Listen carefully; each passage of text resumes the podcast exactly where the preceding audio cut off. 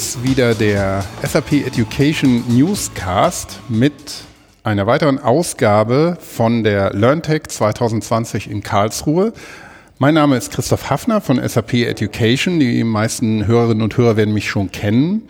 Und ähm, unseren heutigen Gast oder meinen heutigen Gast ähm, werden auch viele kennen, nämlich den Thorsten Fell, vielen bekannt aus dem Bereich Lernen natürlich und speziell Augmented Virtual und Mixed Reality. Hallo Thorsten. Hallo Christoph. Ich freue mich, dass du dir Zeit genommen hast, weil ich weiß, du hattest gelinde gesagt viel zu tun die letzten Tage. Mhm. Ähm, deshalb sind wir jetzt auch so ziemlich gegen Ende ähm, der Messe am letzten Tag hier. Ähm, und du konntest dir noch mal ein bisschen Zeit nehmen, um mit mir über ja ein paar von den Themen zu plaudern, ähm, die dich jetzt ähm, nicht nur die letzten Tage bewegt haben, sondern ja eigentlich andauernd. Aber für die Hörerinnen und Hörer, die dich noch nicht so gut kennen, kannst du vielleicht dich noch mal kurz oh. vorstellen. Gern, Christoph. Ja, danke erstmal wieder für die Möglichkeit. Wir hatten ja letztes Mal auch das Vergnügen, über das Thema uns so unterhalten. Genau. Ähm, ja, Thorsten Fehl, seit über 20 Jahren im Umfeld Corporate Learning unterwegs, war in vielen Organisationen, habe da selber Außen- Weiterbildung verantwortet, Seminargeschäft, E-Learning, das eben vor 20 Jahren alles auch mitgemacht, die ganze Entwicklung bis heute. Und vor dreieinhalb Jahren habe ich äh, gedacht, ich mache eine Auszeit und bin dann aus der Schweiz, wo ich damals gewohnt habe, nach Ostfriesland. Und dummerweise habe ich dann ein Vierteljahr vorher das erste Mal eine VR-Brille angezogen.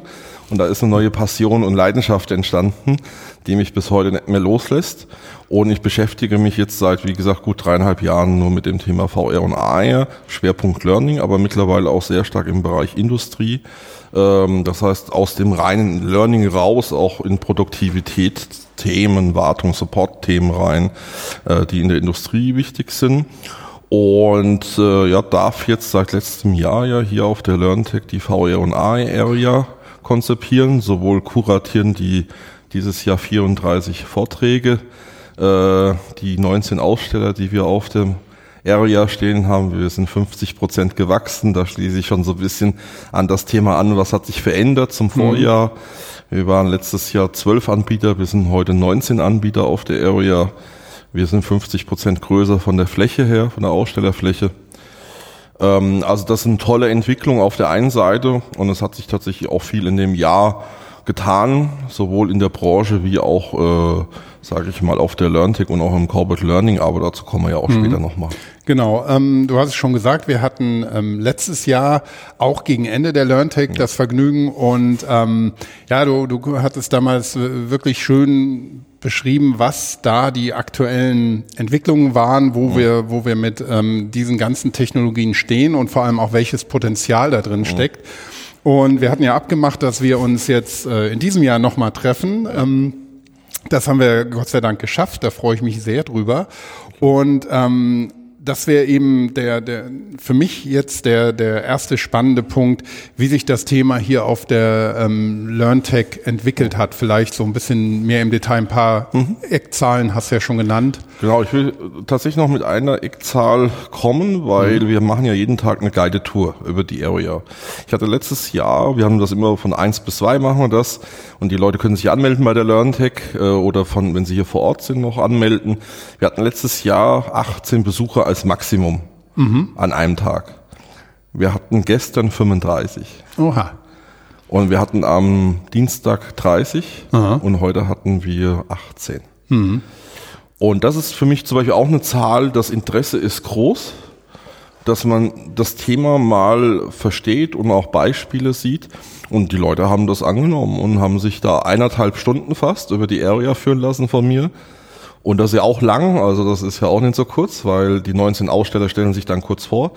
Das ist eine Zahl, die mich äh, positiv gestimmt hat.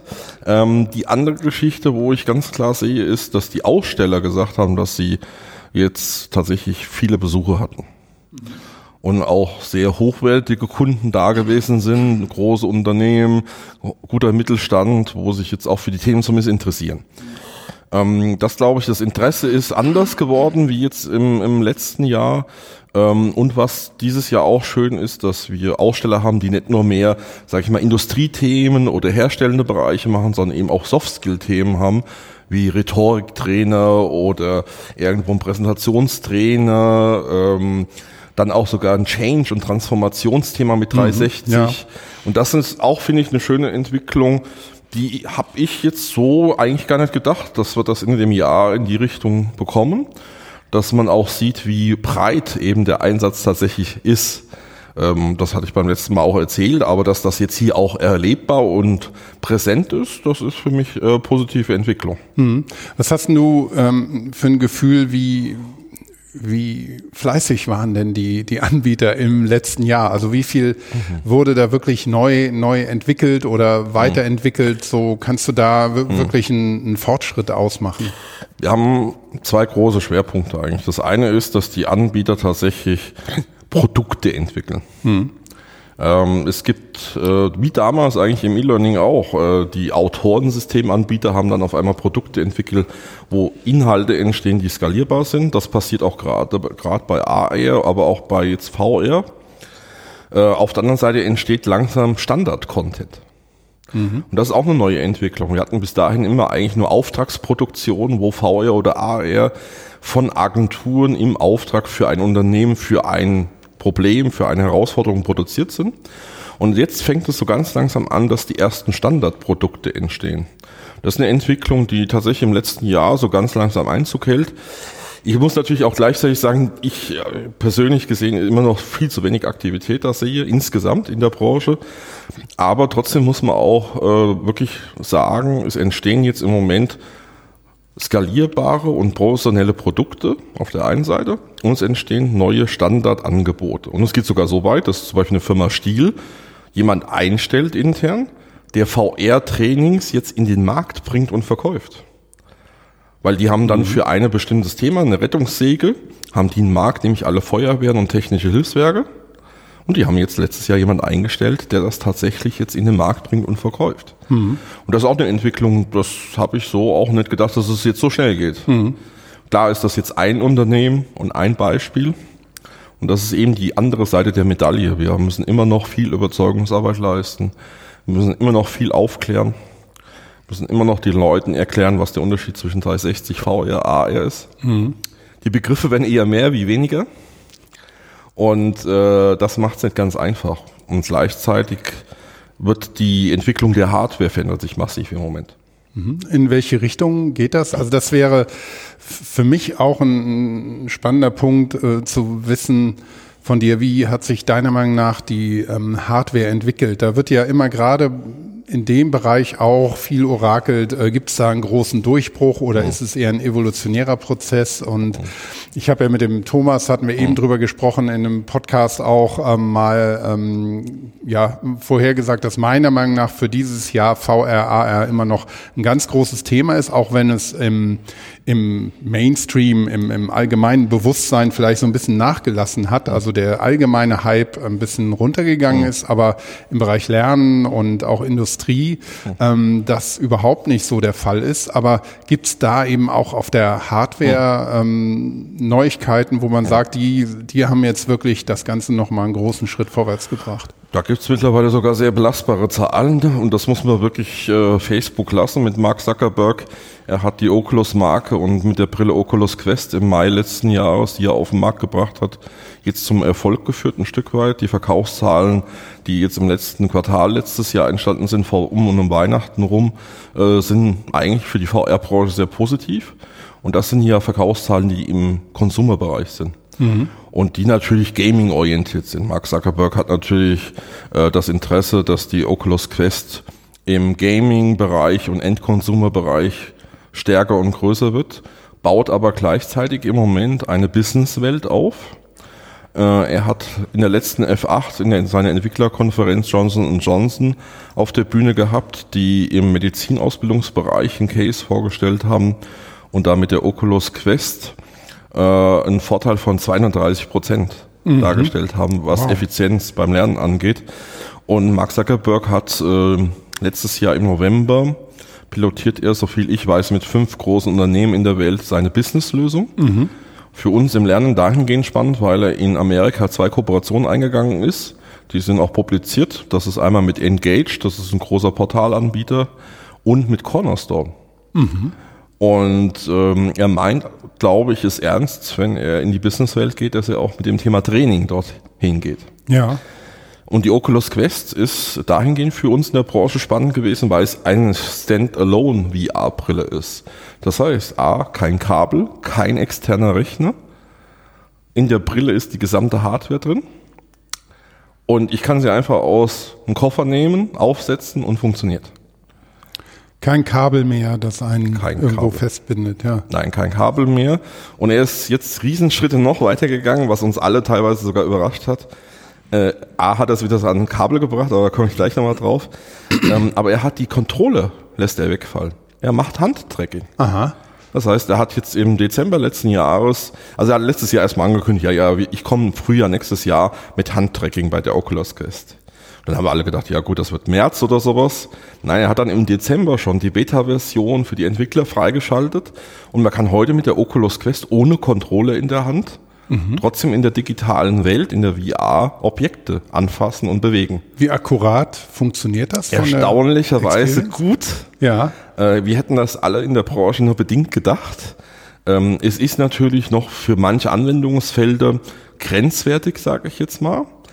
Aber er hat auch gesagt, das ist jetzt die erste Version. Dadurch, dass ihr das benutzt alle, wird das besser, weil es KI. Und die Quest, wer so ein bisschen Ahnung hat, weiß, in der Quest steckt eigentlich gar nicht so viel Hardware drin. Ja. Auch von der Rechenpower her.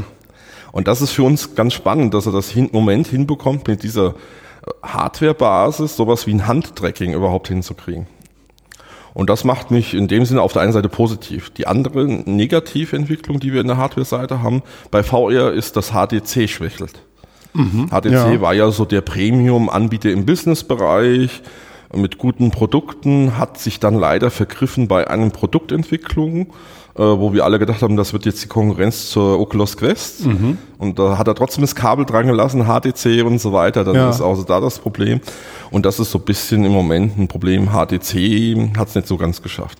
Das sind Produkte, sage ich mal, also die Quest, mittlerweile 430 Euro. Also wirklich bezahlbar. Die HTC ist teurer, bis doppelt so teuer, ähm, hat eine Businesslösung halt. Aber jetzt gibt's im High-End-Bereich immer mehr VR-Brillen. Und warum gibt's das? Weil wir natürlich Anwendungsfelder haben, wo zum Beispiel Oberflächen, die bei der Automobilindustrie entsprechend glänzen müssen. Wenn ich im Auto reinschaue, die Ledersitze, die Naht erkennbar sein soll. Und da gibt es jetzt tatsächlich Hardware-Produkte, die das schaffen mittlerweile. Das sind aber Produkte, wo weder du noch ich wahrscheinlich uns jeweils kaufen werden und viele Unternehmen auch nicht, weil die kosten dann 4.000, 5.000 Euro. Aber für dezidierte Anwendungsfelder gibt's jetzt da auch Lösungen. Ja. Aber für den Massenmarkt wird im VR das sein. Im AR, deswegen ich muss das so ein bisschen unterscheiden zwischen VR und AR. Im AR haben wir eine ganz andere Entwicklung. Im AR-Bereich wird immer mehr mit den Mobile Device, sprich Smartphone und Tablet gemacht, weil sowohl Samsung im Android-Umfeld wie auch Apple im ähm, iOS haben jeweils die AR-Unterstützung massiv ausgebaut im letzten Jahr. Das heißt, wir haben neue Funktionen, neue Möglichkeiten, AR-Inhalte professionell darzustellen und interaktiv zu gestalten. Und im Corporate-Bereich hat Microsoft im März letzten Jahres uns alle die HoloLens 2 angekündigt. Die HoloLens 2 wird jetzt gerade punktuell ausgeliefert. Microsoft hat anscheinend große Probleme in der Serienproduktion. Und wir haben in Deutschland nach meiner Info ungefähr so 100 Brillen im Moment. Stand jetzt Januar 2020. Und ich habe mal von 35.000 Bestellungen gehört. In Deutschland. Oha, ja. Und da sind wir weit davon entfernt, wenn man bedenkt, dass eben im März letzten Jahres diese Brille angekündigt worden ist. Auch bestellbar war ab da. Ja. Und äh, man hat eine Verknappung eigentlich des AR-Markts in der Industrie insbesondere, weil keine Hardware da ist. Woran liegt's? Ähm, ist, ist Microsoft noch nicht so weit, dass sie so eine Massenproduktion hinbekommen oder? Es sieht so aus, ja. Ja. Und es gibt Gerüchte und also es gibt mittlerweile auch Untersuchungen, zum Beispiel von dem Display, was in der HoloLens verbaut ist. Selbst die ausgelieferten Brillen scheinen sehr unterschiedlich von der Qualität zu sein. Das heißt, selbst wenn jetzt heute zum Beispiel eine Bosch, eine Porsche, eine Daimler schon HoloLens 2, 4, 5 bekommt, sind die Geräte an sich unterschiedlich von der Qualität her. Und ähm, da sehe ich eine gewisse Herausforderung im Moment im AR-Bereich in dem wirklichen High-End-Einsatzumfall. Weil wenn wir über Wartung Support sprechen, wenn wir äh, dort wirklich im Industrieumfeld belastbar sprechen, das ist ein bisschen schade, weil da fehlt uns eigentlich im Moment tatsächlich eine skalierbare Hardware. Mhm. Ähm, ich hoffe, dass Microsoft das in den Griff kriegt und dass das absehbar besser wird, ähm, weil viele Unternehmen haben halt oder warten eigentlich auf die HoloLens mhm. 2. Kann man da ähm, von Apple was erwarten? Der Tim Cook ähm, mhm. lässt ja auch keine Gelegenheit aus, zu betonen, wie viel Potenzial AR aus seiner Sicht hat. Genau. Aber ähm, ob Apple jetzt an, an, an einer Brille oder irgendwas in der Richtung arbeitet, ist ja auch sehr, sehr nebulös oder ob es nur über die Smartphones und Tablets genutzt werden soll. Er hat er eigentlich schon. Also er wurde ein bisschen genötigt Ende letztes Jahr, um da Klarstellungen zu beziehen. Also mhm. A, gebe ich dir recht. Ähm, Apple hat, oder er sagt ganz klar, wir machen AR, wir werden kein VR machen. Mhm. Ähm, das, das ist richtig, die Aussage, aber, aber was gemacht worden ist, er hat die Aussage getätigt, dass wahrscheinlich, so wie es aussieht, vor 2022 nichts von Apple zu erwarten ist in dem Bereich. Mhm. Ähm, das sieht wohl auch so aus. Es gab dann mal eine Zeit lang Gerüchte, dass Apple keine Killer-App sieht, äh, sondern nach dem Motto, ja, wir können uns zwar Hardware jetzt schon vorstellen, aber wir sehen gar keine Killer-Anwendung. Warum sollen wir dann die Hardware bringen, wenn wir nicht irgendwo ein Thema sehen, wo jetzt alle haben wollen? Mhm. Auf der anderen Seite hat er jetzt gerade letztens vor ein paar Wochen gesagt, wir werden ein Device bringen, was im Prinzip das Smartphone ablöst. Und eins und eins zusammenzuzählen, ja, sie sind, glaube ich, dran. Hm. Müssen sie nach meiner Meinung auch. Aber anscheinend auch nicht so einfach. Ja. Was aber jetzt im Moment passiert auf der Hardware-Seite, um da kurz zu bleiben und dann auch abschließend zu sein, in China passiert im Moment viel. Mhm. Ja. Äh, durch die Entscheidung von USA, äh, Huawei eigentlich zu verbieten in äh, USA, macht sich Huawei gerade sehr autonom in der Technologie. Die haben letztes Jahr im November in China auf einem Kongress für VR, wo wir eigentlich gar nichts wussten im Westen, wo aber 10.000 Besucher waren, haben die eine Brille vorgestellt. Hm. Und wir kennen die alle nicht wirklich, zumindest die Leute, die ich so kenne in der Branche. Wir haben die noch nie gesehen, noch nie aufgehabt. Wir wissen eigentlich auch gar nicht so genau, was sie kann oder nicht. Ähm, und das ist im Moment ein Thema. Und jetzt kommt, wie gesagt, mit Pico, das ist auch ein chinesisches Unternehmen, zunehmend Konkurrenz im Quest-Bereich, zum Beispiel gegen Facebook. Die wurde jetzt auf der CES, gerade jetzt im Januar in Amerika auf der Consumer Elektronikmesse vorgestellt. Scheint anscheinend ein konkurrenzfähiges Produkt zu sein und die Sachen kommen jetzt aus China. Mhm. Ja, die Konkurrenz belebt natürlich auch das Geschäft und äh, treibt Entwicklung und Innovationen bestimmt genau. ein bisschen vor sich her dann. Ne? Ja, wichtig ist, glaube ich, auch für die Zuhörer, um das auch zu einzuordnen, warum schweife ich da so ein bisschen auch aus.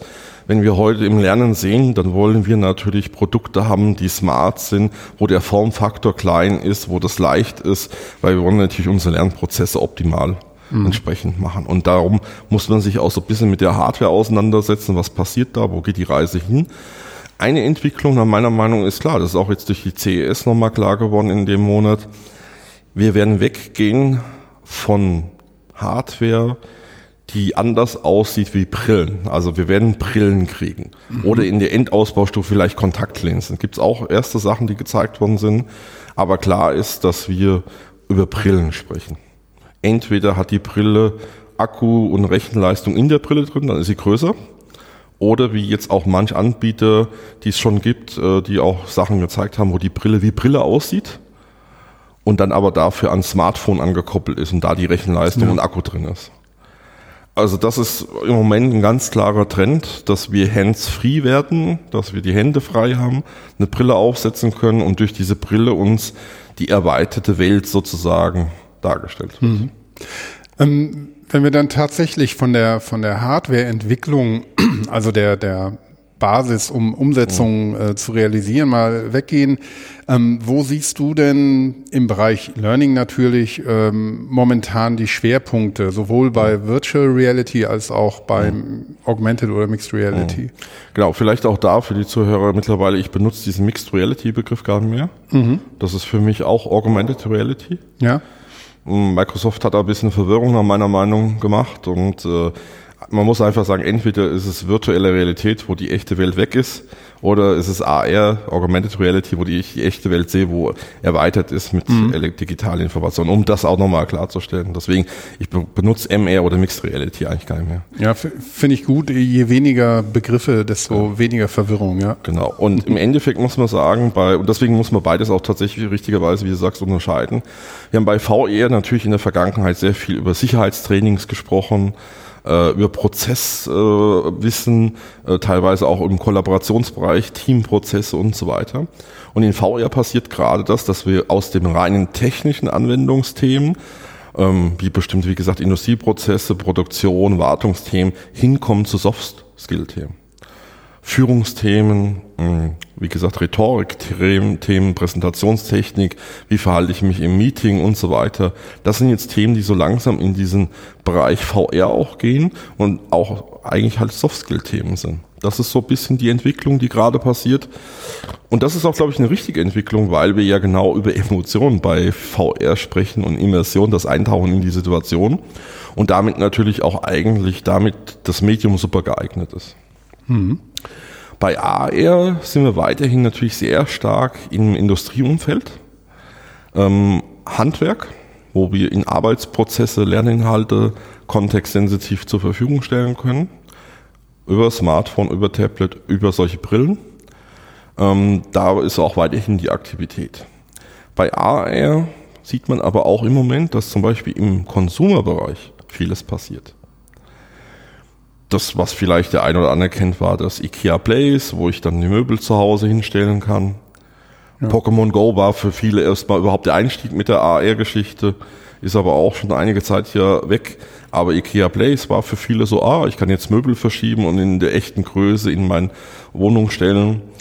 Und im Moment passieren sehr viele Dinge, zum Beispiel im Beauty-Bereich mit AR, auch in den äh, gängigen Social-Media-Kanäle äh, wie Instagram, äh, Twitter zum Teil, jetzt auch in äh, TikTok und so weiter, werden sogenannte AR-Filter integriert, mhm.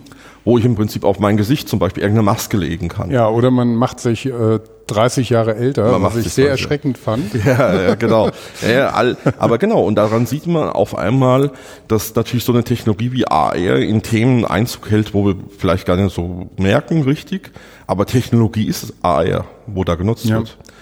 Und ähm, das sind Themen, wo auch jetzt gleichzeitig passieren. Und gerade in diesem interessanterweise Fashion, Beauty-Bereich passieren im Moment viele Dinge, ähm, weil natürlich das auch schick ist mittlerweile. Ja, ich kann meine Kleidung verändern, ich kann meine Frisur, die Farben meiner Fingernägel bei Frauen, das kann ich alles online verändern und kann das mittlerweile so gut visualisieren, dass ich trotzdem meine Hände bewege und trotzdem dann das sehe, wie das aussieht. Also das mhm. ist und das sind Themen, die jetzt so langsam mit AE im Konsumerbereich Einzug halten. Am Schluss wird das auch Auswirkungen haben, glaube ich, für das Lernen. Zum Beispiel eine Funktion, wo Apple in dem ganzen FaceTime und Kommunikation hat, ist, wenn ich da ja mit meinem Smartphone eine Kommunikation mache, ich gucke ja normalerweise den anderen nicht an, sondern ich gucke in die Kamera. Mhm. Und die haben über eine AR- und KI-Funktion das so, dass ich wirklich den anderen angucke. Ach. Ich benutze FaceTime, aber das habe ich noch nicht, nicht gecheckt. Und, hab ich wieder was gelernt. Und das sind zum Beispiel Dinge, die passieren so im Hintergrund, sage ich jetzt mal, wo halt diese Technologie immer mehr Einzug hält ähm, und genutzt wird. Spitzensport, großes Thema, äh, wo zum Beispiel jetzt ähm, gerade bei Apple-Produkten es möglich ist, wirklich ganze Bewegungsabläufe Millisekunden genau zu tracken über AR. Und dann kann ein Coach direkt dem Sportler Feedback geben. Du musst den Arm doch ein bisschen weiter nach links nehmen und so weiter. Mittlerweile ganze Start-ups, die sich darum kümmern, solche Lösungen zu bauen. Und diese AR-Technologie hält Einzug. Oder im Handwerk ein Aufmaß. Also man hat irgendwo ein Loch in der Wand, wo ein Fenster rein soll. Da kann heute der Handwerker mit seinem Smartphone abmessen. Mhm. Da braucht er keinen Maßstab mehr dazu. Und wo Fensterbauer jetzt Lösungen bauen, das äh, zu realisieren und alles auszumessen, in die Produktion zu übergeben. Also da, wenn wir merken, dass in AR wir in vielen Bereichen unseres Lebens das Einzug hält, ohne dass wir das wahrscheinlich mhm. so richtig mit AR verbinden. Ja, das hört sich für mich auch tatsächlich so an, als wäre es im, im Markt und in, im Alltag sehr, sehr viel mehr angekommen als Virtual Reality, ja. ähm, weil ja, wenn, wenn, ich sehe, wie viele ähm, Kinder und Jugendliche eben genau die die Sachen benutzen, ja. die du eben genannt hast, und dann auch ähm, posten und, ja. und verteilen und Das ist also auch de facto schon, so, es, ja. ist, es ist da und es wird Geld mit verdient, kann man, genau. Und ne? das Interessante ist, das ist auch wichtig, glaube ich, was du jetzt ja genau sagst, ist, mit AR kann ich Geld verdienen, weil es in die Sales- und Verkaufsprozesse Einzug hält. Mhm. Also ich kann mir auf einmal mein Auto, meine Yacht, äh, meinen Kleiderschrank, whatever, zu Hause hinstellen. Mhm. Und jetzt wird's noch verrückter. Das wissen die meisten im Moment überhaupt nicht. Google hat so still und heimlich Google Search erweitert. Du kannst heute mit deinem Smartphone hier in Deutschland Tierenamen eingeben, also Hai, Schlange und so weiter. Das ist im Moment Beta-Test. Dann wird ganz normal wie bis dahin in Google Search die Ergebnisse, Webseiten, YouTube-Videos und so weiter und neu ein 3D-Modell angezeigt. Dieses 3D-Modell kann ich schon mit zwei Touchs lebensgroß hier rein projizieren als AR. Ah. Und jetzt gehen wir mal da gedanklich einen Schritt weiter, vielleicht für den einen oder anderen Hörer man ist in der Industrie, hat ein Produkt und dieses Produkt ist in Google Search mit einem 3D-Modell hinterlegt. Der Kunde steht in einer leeren Industriehalle. Er googelt mit seinem Smartphone in dieser leeren Industriehalle nach dem Produkt des Anbieters XYZ und kann dann diese Anlage lebensgroß in seine leere Industriehalle stellen. Das ist natürlich ein, ein feines Projekt. Dann kannst du direkt sehen, ob sie passt, die, Automobilhersteller, die Automobilhersteller können sagen, ich stelle zu Hause mein Auto hin, gehe drumherum, guck mir das mal an. Mhm. Äh, wir sind wieder im Beauty-Bereich. Irgendwo Kleidung kann ich mir entsprechend in den Raum reinstellen, guck mir das von allen Seiten an. Und über die Google Search, wohlgemerkt. Ich brauche mhm. kein zusätzliches App. Ich kann ganz normal suchen mhm. und kriege einfach in Zukunft solche Möglichkeiten. Und in Verbindung, wo du Kleidung sagst, es gibt ja auch schon Apps, die oder zumindest Prototypen, die dich dann vermessen, genau. damit du die richtige Größe kaufst und nicht mehr die also Hälfte lachen, der Sachen ich hab's heute, ne? Ich habe es heute nicht an. Ich hatte gestern ein Hemd an, wo ich das genau gemacht habe. Hm. Ich habe äh, einen Anbieter, ich sage jetzt auch den Namen im Internet, äh, wo ich das äh, nutze mhm. und die haben neu tatsächlich so eine App. Da stelle ich das Smartphone an die Wand unten auf den Boden. Da werden zwei Bilder gemacht. Zwei. Das, also da ist dann auf dem Smartphone sieht man, sag ich mal, so eine Silhouette, wo man sich reinstellen muss und dann hat man drei Sekunden Zeit, still zu stehen, dann wird Foto gemacht, dann muss man sich auf die Seite drin Foto gemacht. Das ist das gesamte Vermaßen. Mhm.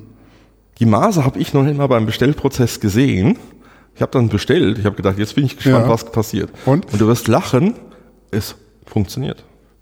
Oh, ja. Und wenn du das eben dann mit Augmented Reality, dann kannst du dich auch in den, in den Kleidern quasi im virtuellen Spiegel genau. gleich sehen. Ja. Also das ist dann natürlich die Kauferfahrung, die, die schon sehr viel ja. realer ist. Ne? Und da war ich selber jetzt überrascht sozusagen, habe ich gedacht, das stellst du jetzt mal auf Probe, äh, ob das wirklich funktioniert. Jetzt könnte man sich fragen, was hat das alles mit unseren Lernthemen zu tun? Mhm. Aber jeder, der jetzt so ein bisschen genau zugehört hat, dem müsste jetzt klar werden, wenn das jetzt alles in diesen ganzen Business-Prozessen kommt, dass das auch Auswirkungen auf unsere Lernprozesse haben wird.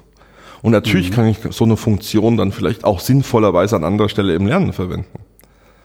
Und das muss uns halt klar sein, dass natürlich Google hat natürlich ein Interesse, Geld zu verdienen. Also wenn sie Lösungen bauen, wo natürlich sowas auch im Business eingesetzt werden kann. Und diese, allein diese Search-Geschichte, dass du ein Hai lebensgroß oder die Schlangen hier auf dem Boden kriechen lassen kannst. Mhm. Ja, das sind halt jetzt die Anfänge. Aber zukünftig werden wir unsere Produkte so sehen können. Ja. So, und da können wir natürlich auch über Lerninhalte sprechen. Warum soll ich ja nur Produkte suchen können? Ich kann ja auch Lerninhalte suchen. Auf jeden Fall. Also so. da ist äh, oder ein Lerninhalt kann ja auch ein Produkt sein. Also kann auch sein, absolut. Oder es sind halt zusätzliche Funktionen noch mhm. hinterlegt. Ja, wenn ich ein Azubi bin, der zukünftig einfach CNC-Anlage in Google eingibt und auf einmal ein 3D-Objekt mit Erklärung für eine CNC-Anlage findet und stellt das zu Hause auf den Tisch in klein, virtuell mhm. in AR und kann das lernen, wie eine CNC-Anlage funktioniert und welche Komponenten es gibt. Ich glaube, unsere Azubis würden das machen. Ja.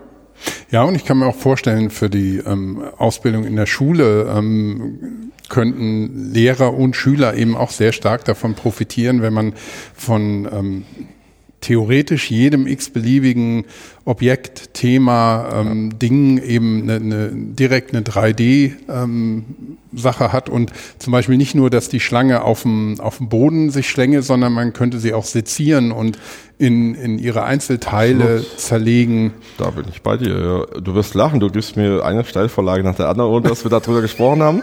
Ich habe vor ein paar Monaten mir einen Globus schicken lassen aus China. Mhm. 30 Zentimeter im Durchschnitt, physischer Globus. AR-App, 1,5 Gigabyte Daten, sechssprachig, auch in Deutsch. Ich kann die gesamte Welt per AR als Schüler erkunden. In jedem Land gibt es mehrere Kategorien, Pflanzenwelt, Tierwelt, kulturell, besondere Ereignisse, Essen. Und dann kann ich die ganze Welt über das AR-App kann ich selber als Schüler erkunden. Mhm. Und dann kommen die 3D-Objekte auf dem Globus, dann kann ich die entsprechend per Touch anwählen, dann kommen zusätzliche Text- und Audioinformationen zu dem Ereignis oder zu dem Objekt. Teilweise sind die auch animiert. Das Produkt kann man mittlerweile bei Amazon beziehen für 28 Euro. Das ist. Mit diesem Produkt Preis. bin ich in deutschen Schulen gegangen. Aha. Und ich habe leider nur Kopfschüttel geerntet. Wieso das? Weil keiner irgendwie eine Vorstellung hatte, wie man das jetzt in seinen Unterricht integriert. So nach dem Motto, ja, das ist ja nur Spielerei und alles. Und wie gesagt, das ist ein chinesisches Bildungsprodukt. Mhm. Und das muss uns auch bewusst sein, dass wir dort Dinge jetzt erleben werden, die wahrscheinlich eher aus Asien da kommen, weil die das halt machen. Und das ist eigentlich wirklich noch toll gemacht. Man hat einen Reisepass mit einem Stempel wo man mit den Eltern sozusagen eine Weltreise macht und die Eltern können dann den Reisepass abstempeln und das Kind sozusagen hat dann den Nachweis, ich war da und da auf der Welt schon. Mhm. Und das sind wirklich Gedanken drin, wo ich gedacht habe, ja, da hat sich auch ein bisschen jemand mal wirklich Gedanken gemacht, um sowas zu machen. Aber wie gesagt, es ist sowas schwierig anscheinend, jetzt zumindest mit denen, die ich gesprochen habe, dann zu sagen, wir machen das mal in der Schule. Hm. Ja, das ist natürlich in der Schule brauchst du auch immer Multiplikatoren, also Leute, die sich für ein Thema begeistern können und das dann in, in den Unterricht einbauen. Das ist glaube ich, generell auch, in, auch in, in Unternehmen ist es genauso. Da erntet man auch für viele Sachen schnell Kopfschütteln. Ja. Aber wenn du die, ja, manchmal nennen sie sich ja auch Evangelisten oder Ambassador oder wie auch immer, ja. wenn du Leute hast, die wirklich ein Thema so vorantreiben, ähnlich wie du es eben mit äh, VR mhm. hier jetzt auch auf der LearnTech machst mhm. und auch generell, ähm, dann wird das, denke ich, auch mit der Zeit ankommen, weil oft braucht es einfach auch eine Weile, die, die Skeptiker zu überzeugen, ja. Mhm. dass Potenzial drinsteckt. Man kann ja auch ruhig kritisch Dinge sehen. Ich, ich sehe das auch, aber ich will auch nicht falsch verstanden werden, aber ich will trotzdem auch sagen, es gibt auch schon schöne Lösungen. Mhm. Und ja. äh, ich finde, wenn ja sowas da ist und, sag ich mal, ja nur so wenig Geld kostet, also ich spreche hier nicht um ein paar hundert Euro, sondern ich spreche hier eben unter den 30 Euro Bereich, ähm, dann könnte man sich ja schon mal genau überlegen, wie man vielleicht sowas auch in den Unterricht didaktisch einbettet. Ja, und gerade wenn man, ich, ich stelle mir das gerade einfach nur vor, wenn ich ein Geografielehrer bin, dann kann habe ich vielleicht noch die schönen alten großen Karten und genau. kann so das altes Lehrmittel mit einem neuen auch verbinden und äh, eine richtig schöne Lernerfahrung mhm. daraus bauen. Also das ist äh, auch ein wichtiges Thema. Äh, das, das liegt mir auch am Herzen, dass wir das alte Printmaterial auch nicht unbedingt wegschmeißen müssen. Ähm, gab auch hier oder gibt einen Anbieter auf der LearnTech, der sich da spezialisiert hat, um genau auch Printmaterial über AR zu erweitern. Mhm. Und absolut, da bin ich voll bei dir. Im Gegenteil, ich finde das sogar noch sehr spannend, äh, weil im Prinzip ich ja Material auch wiederverwenden kann, auch wenn ich Hologramme, also 3D-Objekte, dann in AR baue, kann ich das an verschiedenen Stellen verwenden. Äh, ich kann somit eigentlich meine Printbücher, Hefte, Trainingsunterlagen wirklich massiv aufwerten. Hm. Das ist so. Und äh, da fehlt es uns aber auch noch so ein bisschen an dem Verständnis und an der Offenheit, dann mal wirklich das zu tun. Ja, ja, das braucht es immer. Es braucht auch ein bisschen Spieltrieb, um, um die Sachen damit zu experimentieren. Ja. Aber das bringt mich eigentlich auch zu der Frage, ähm, wenn man mit den Dingen auch spielt und ähm, sie exploriert und weiterentwickelt. Wie ähm, geht deiner Meinung nach denn weiter jetzt in, in 2020 und oh. vielleicht darüber hinaus oh. mit ähm, solchen ähm, VR- und AR-Technologien und Themen? Oh. Du hattest ja auch, wie wir so ein bisschen hergelaufen sind in die, ins Pressezentrum, so ist jetzt VR eher stärker oder AR. Was entwickelt sich da? Ich glaube, es wird sich da beides in bestimmten Bereichen gleich entwickeln im Sinne von, wenn man jetzt eine Aufteilung mit 100 Prozent sieht. Es gibt einfach Schwerpunkte, wo jedes Medium eher geeignet ist oder eher auch nicht geeignet ist. Und wenn wir jetzt VR sehen, glaube ich, dass wir natürlich auf der einen Seite eine Ausprägung weiterkriegen, wenn es um Sicherheitstrainings geht, Höhenangst, äh, irgendwelche Verhaltensregeln in der Industrie, in Anlagen. Das wird ein Thema weiterhin sein, weil da tun viele Firmen im Moment hinschauen. Auf der anderen Seite, wenn so Sachen in VR passieren, in der Industrie um Anlagen weiterhin zu erklären, Prozesse da zu erläutern, ähm, Maschinen auseinandernehmbar zu haben, auch im Handwerk im Moment ein Thema, dass man dort bestimmte Produkte in VR trainieren kann. Gleichzeitig werden wir erleben, dass immer mehr VR im Softskill-Bereich eingesetzt wird. Da bin ich ganz überzeugt mittlerweile, weil man merkt, dass ich tatsächlich die Situation in VR generieren kann, wo Emotion passiert. Mhm. Man muss dann nur aufpassen und da warne ich auch die Zuhörerinnen und Zuhörer. Wir haben eine ethische Verantwortung. Ich hatte vorhin eine Diskussion zum Thema Mitarbeitergespräch, Entlassung geführt und ich habe gesagt, wenn ihr das jetzt simuliert in VR und in 360 Grad, dann erlebt die Person diese Situation. Also wenn man bis zuletzt geht. Mhm. Und wir müssen da schon auch ein bisschen aufpassen bei bestimmten Themen, auch im Sicherheitstraining. Was machen wir da eigentlich? Das ist eine ethische Verantwortung, die wir da haben. Mhm. Und äh, auf der anderen Seite im AR-Bereich, wenn wir weiterhin das ganze Thema Kontextsensitivität und Arbeitsprozessunterstützung haben, was da auch, was glaube ich keiner so richtig im Moment sieht. Wir haben bis dahin immer über Performance Support, Fünf Moments of Need gesprochen. Ähm, und das war für uns klar, dass in der Software das alles klar ist. Das macht ihr bei SAP auch. Da habt ihr Lösungen, wo man über die Software direkt in den Arbeitsprozess zugreifen kann auf die Inhalte. Wenn ich im Formular stehe oder einen Transaktionscode nehme, dann kann ich mir da direkt Hilfe holen. Das war in unser Software-Thema, Office und so weiter, war das logisch in den letzten Jahren. Aber jemand, der irgendwo am Band steht oder vor einem physischen Gerät steht, der hatte nicht die Möglichkeit, kontextsensitiv Lerninhalte abzurufen. Mhm. Und äh, jetzt können wir das über AR. Jetzt kann ich Smartphone entweder über den Marker halten, wo am Gerät ist, oder ich kann über das Gerät halten, wenn wir KI-Objekterkennung sehen. Und das Gerät wird erkannt und mir werden zusätzliche Informationen angeboten. Und das sind natürlich Dinge, die wir im Lernen bis dahin eigentlich gar nicht hatten. Gerade für Zielgruppen, die keinen PC-Arbeitsplatz hatten, die mobil sind, die an Maschinen, Fahrzeuge, Geräten unterwegs sind. Und das wird in AAE, glaube ich, viel stärker noch werden, weil die Unternehmen natürlich da riesen Bedarf haben, weil das ganze Thema Knowledge geht ja weg.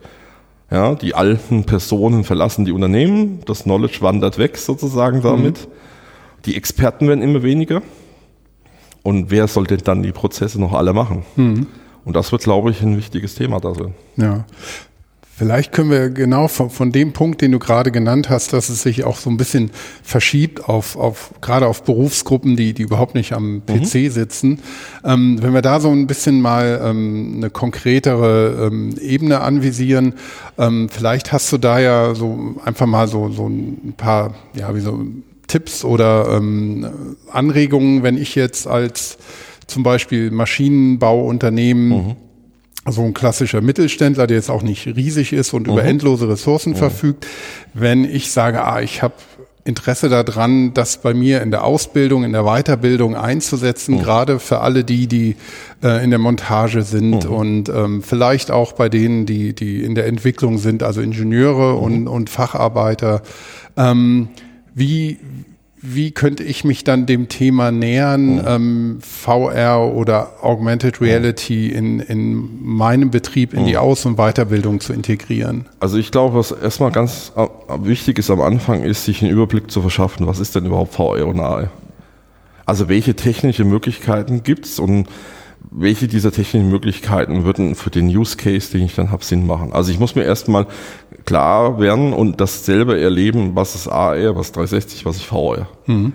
Und da muss ich jeden einladen, der will, das sagen, macht dort entweder auf solche Messen wie hier auf der LearnTech selber mal den Versuch, solche Brillen und Lösungen auszuprobieren oder es gibt Workshops, wo Anbieter anbieten, ich selber mache das auch für Führungskräfte, wo ganze Geschäftsleitungen sitzen einen Tag und sich erstmal über die Hardware und über die Lösung äh, erstmal Gedanken machen und selber erleben, für was kann ich was einsetzen. Und danach kann man überlegen gemeinsam, ist denn der Use Case, den man sich denkt, für welches Medium, sprich über Ausprägung AR, VR 360 geeignet? Und dann kommen zwei Fragestellungen. Das eine ist, habe ich 3D-Modelle oder habe ich keine? Mhm. Wenn ich keine habe, gibt es heute sogar in AR auch Möglichkeiten, ohne 3D-Modelle zu arbeiten. Das ist auch ein Stück weit eine ja, Entwicklung in der Branche gewesen, dass wir sprechen von sogenannten Special Anchors, das heißt räumliche Anker, die ich bauen kann, wo ich einen Marker platziere, der ist praktisch, wenn man das einfach im Koordinatensystem sieht, die 0 und 0 Position, die scanne ich ein über Software und ab da werden definierte Punkte, die jemand vorhin in einem Autorenprozess definiert hat, an einer Maschine hervorgehoben und ich kann da drüber fahren, mir Informationen anzeigen. Dazu brauche ich kein 3D-Modell mehr heute. Wenn ich ein 3D-Modell habe, muss ich das 3D-Modell optimieren für AR. Da stoßen wir gerade im Mittelstand an große Herausforderungen weil der Mittelstand, aber auch große Konzerne haben bis dahin nie die Notwendigkeit gehabt, ihre 3D-Modelle zu optimieren für AR oder VR. Klar. Und das sind Prozesse, die hat BMW jetzt zwei Jahre gekostet, das zu machen. Also es ist nicht so einfach. Mhm. Im Standard-Engineering-Prozess nachher zu sagen, wenn das Ding engineert ist, abgenommen ist, für die Produktion vorbereitet ist, kommt am Schluss auch ein 3D-Modell für VR oder AR raus. Mhm. Also man muss auch eine, eine längerfristige Strategie fahren. Nach meiner Meinung ja. Und ähm, von den Kosten her kann ich das, gibt es da eine Möglichkeit, dass ich ähm, ja quasi ähm, einsteigen kann, ohne dass ich äh, exorbitante Kosten habe, die ich mhm. womöglich gar nicht mehr stemmen kann? Bleiben wir bei diesen nicht 3D-Modellen mhm. Lösungen. Da kriegst du heute Autorenwerkzeuge, wo ich diese Anker in den Raum setzen kann, die sind um die 1000 Euro bezahle ich da im Monat. Mhm. Für eine Zielgruppe, die vielleicht 2.000, 3.000 Leute groß sein kann. Und dann können die über Smartphone oder dann auch über Brillen, je nachdem, über eine HoloLens sowas machen. Aber meistens würde man heute wahrscheinlich noch über Smartphone oder Tablet das machen. Und da gibt es schon Lösungen heute, die auch als Autorenwerkzeug zur Verfügung stehen ähm, und nutzbar sind. Cool. Gut, ähm, ich weiß nicht, ähm, ich bin mit, mit meinen Interessen eigentlich hier soweit durch. Ähm, aber hast du vielleicht noch irgendwas, was du noch gerne anmerken würdest, was noch wichtig oder relevant ist? Absolut, muss ich wirklich sagen. Es liegt mir auch im Herzen. Wir sprechen die ganze Zeit über die Zukunft des Arbeitsplatzes. Mhm. Wir sprechen jetzt natürlich sehr stark mit dem Fokus Lernen über solche Technologie. Gartner hat das 2019 in eines der Hype Cycle eingebaut und sie nennen das Immersive Workplace, äh, Workspaces. Und daran wird ein bisschen klar, dass die Technologie, die wir hier die ganze Zeit äh, diskutieren mit AR und VR, die Zukunft unseres Arbeitsplatzes ist. Und wir merken auch im Moment sehr stark eine Entwicklung in der Diskussion, gerade in Amerika, aber auch in China, dass sich ein Begriff immer mehr manifestiert. Und dieser Begriff beinhaltet dann alle Ausprägungen, die wir heute mit AR, VR, MR, XR, Digital Reality, wie es alles überall heißt, äh, genutzt wird. Und das ist Special Computing. Der mhm. räumliche Computer, der letztendlich uns immer überall zur Verfügung steht, wo es keine festen Eingabegeräte mehr gibt, sondern die Welt sozusagen, das Eingabeformat ist, die Welt beschrieben ist in Layern. Das heißt konkret, der Tiefbau hat einen Layer, wo alle Leitungen, die in der Straße liegen, beschrieben sind in 3D. Die Häuser sind beschrieben in 3D. Ja, die Versorgungsleitung für Strom ist alles in 3D beschrieben und die liegen alle übereinander. Und ich kann jeden Layer sozusagen sichtbar machen, unsichtbar machen, wo ich es halt brauche. Und das wird tatsächlich unsere Zukunft massiv beeinflussen und damit dann auch unsere Lernprozesse. Mhm. Und das will ich allen schon auf dem Weg mitgeben. Ich habe hier aus erstem Mal den Begriff Special Learning auf der LearnTech als Vortrag gehalten, weil ich glaube fest dran, dass sich unsere Lernräume, und das ist ja ein großer Schwerpunkt auch hier auf der LearnTech, wir diskutieren die ganze Zeit, wie verändern sich unsere Lernräume. Mhm. Und VR und AR wird da integraler Bestandteil sein, diese Lernräume.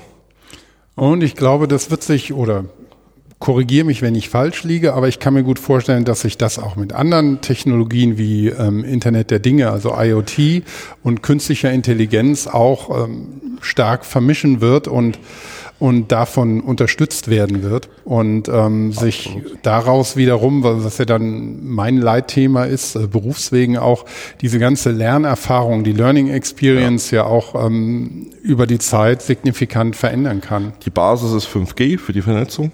Mhm. Die Basis im AI ist ganz klar KI, weil heute Objekterkennung geht schon nur wie, über KI. Die Avatare in VR gehen nur über KI. Das heißt, wir sind heute schon überall genau in den Sachen. Und du hast vollkommen recht, IoT, Robotics und so weiter, das sind alles Themen, die konvertieren sozusagen und die gehen zusammen und die werden auch nachher zusammengehören. Aber nochmal, um das auch nochmal deutlich zu machen, den Zuhörerinnen und Zuhörern, das Thema VR und AI wird in den anderen Begriff reinwandern, nach meiner Meinung. Und dieser Begriff wird dazu führen, dass wir immer und überall einen Computer, wie er dann aussieht, aber wahrscheinlich irgendwie auf dem Kopf oder an den Augen oder in den Augen haben, der uns die Welt erweitert mit Informationen. Und die, der große Kampf, der heute schon entstanden ist, wer ist derjenige, der die AR Cloud, so nennen wir das, baut? Das heißt, wer beschreibt die ganzen 3D-Objekte in der Welt? ob das eine Google ist, ob das eine Amazon ist, aber der Kampf ist schon längst entbrannt. Mhm. Und das wird uns tatsächlich auch im Lernen, glaube ich, massiv vor Herausforderungen wie auch für neue Möglichkeiten und Lösungen aus Lernersicht. Und das mhm. ist ja immer das Credo, deswegen auch nochmal schön mit dem Thema Learner Experience. Ja, natürlich ist VR und AR Learning Experience. Also wenn da die Methoden nicht Learning Experience sind, dann weiß ich es auch nicht mehr. Ja. Und äh, deswegen können wir das vielleicht sogar so ein bisschen als Schluss sozusagen sehen, dass wir eigentlich Learning Experience mit den Methoden bauen und dann nutzen wir einfach moderne Technologie. Hm. Ja, in diesem Sinne, Thorsten, ich möchte mich schon mal ganz herzlich bei dir bedanken, dass du dir jetzt zu zum Ende und schon reichlich erschöpft wahrscheinlich die Zeit ja. nochmal genommen hast. Für unsere Hörerinnen und Hörer möchte ich auch nochmal sagen, dass ähm, wenn euch das Thema gefällt oder ihr es spannend findet, ähm, kontaktiert uns auf LinkedIn oder Twitter. Thorsten, du bist ja auch auf ähm, LinkedIn und Twitter. Ja. Und ähm, wir freuen uns für den Podcast natürlich auch immer über Feedback, über Anregungen. Ähm, wenn ihr noch ähm, eure Sichtweise hin, hinzufügen wollt, ähm, nehmt Kontakt auf und gebt uns euer Feedback.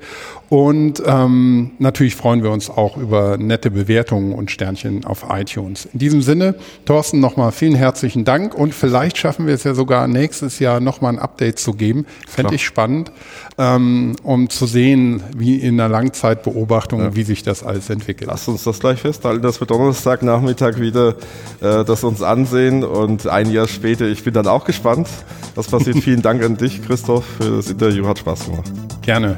Bis denn. Tschüss. Tschüss.